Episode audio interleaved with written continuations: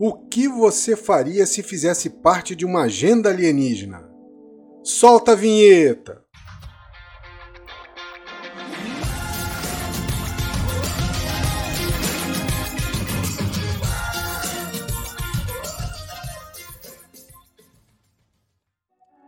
Este é um caso verídico que aconteceu na Califórnia com a menina que teve sua vida vigiada por aliens. Os encontros de Lisa começaram quando ela tinha aproximadamente uns 5 anos de idade. Detalhe: seu nome verdadeiro não é Lisa, é só um pseudônimo. Voltando ao assunto, este encontro ocorreu em 1972. Ela estava em seu quintal quando apareceu um ser que a deixou muito assustada. Mas ela recebeu uma mensagem telepática dizendo para não ter medo. O alien era igual a um louva-a-Deus, só que grande, com quase 2 metros de altura. Quando ela olhou de novo, o ser tinha desaparecido. Ela entrando em casa descobriu através de sua mãe que tinha passado uma hora, pois sua mãe ficou que nem uma louca procurando por ela no quintal e não achava. Após este encontro, eles começaram a correr regularmente e quase sempre com os aliens do tipo louva-a-Deus. Seu próximo encontro foi aos 14 anos. Ela estava a passeio em uma ilha no sul da Califórnia e estava fazendo mergulho na ilha Catalina, quando ela saiu da água, foi abduzida em um OVNI e dentro dele foi submetida ao que pensa ser a retirada de um feto em seu útero, sendo muito pequeno bem no início da gestação, pois ainda não aparecia a barriga da gravidez. Este bebê ela acredita ser um híbrido de alien e humano, inseminado artificialmente em seu corpo quando ela dormia. Ela disse que foi uma experiência muito traumática e abalou terrivelmente sua parte física, emocional e psicológica. Em 1992, Lisa era funcionária de uma creche no norte da Califórnia. Ela e uma amiga estavam passeando de carro em direção a Los Angeles, na Freeway 101 Ventura, quando em dado momento apareceu um OVNI e começou a seguir o carro delas. Certa hora, o OVNI lançou um feixe de luz, que atingiu o veículo.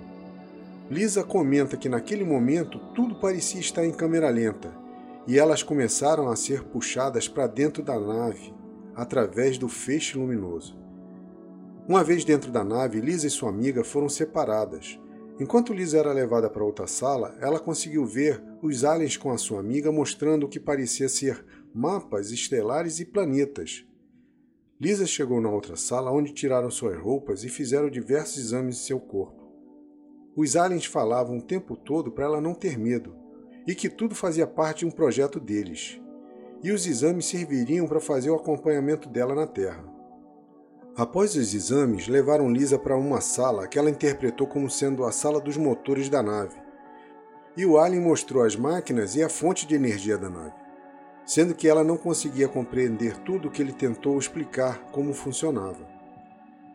Dali, os aliens sentaram com ela e tiveram uma conversa muito pessoal sobre sua vida e o que eles faziam também fizeram previsões e profecias que mais tarde realmente se concretizaram.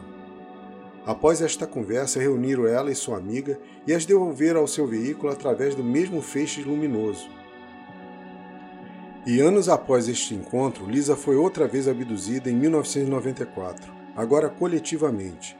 Na ocasião, ela estava na ilha Colorado, na Califórnia, e ela foi abduzida com uma dúzia de pessoas.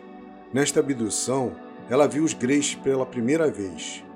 Lisa teve várias abduções ao longo de sua vida. Muitas vezes a levaram para conhecer seus filhos híbridos, o que a emocionou demais. Ela pediu inclusive para os aliens cuidarem com carinho de seus filhos. O caso de Lisa envolve e tem muitas evidências físicas e de vários tipos. A maioria das abduções acontecidas com ela tinha outras pessoas presentes, amigos ou conhecidos que eram abduzidos juntos. Ela teve vários sangramentos inexplicáveis em sua parte íntima, no nariz e marcas estranhas espalhadas pelo seu corpo. E até o implante foi encontrado. Quase todos os casos em que Lisa lembrou só foi por causa da hipnose regressiva. Sempre tinha um bloqueio em sua memória a impedindo de lembrar dos acontecimentos, o que a deixava bastante depressiva por não saber como tinham aparecido aquelas marcas ou sangramentos. Sua história faz parte de um esforço pessoal muito grande, pois com o tempo ela descobriu ser uma espécie de cobaia ou reprodutora destes aliens. E que faz parte de uma agenda implantada por eles em nosso planeta. E você, o que acha desse caso? Se gostou do áudio, me siga aqui no Spotify e se inscreva no meu canal do YouTube. O link está na descrição.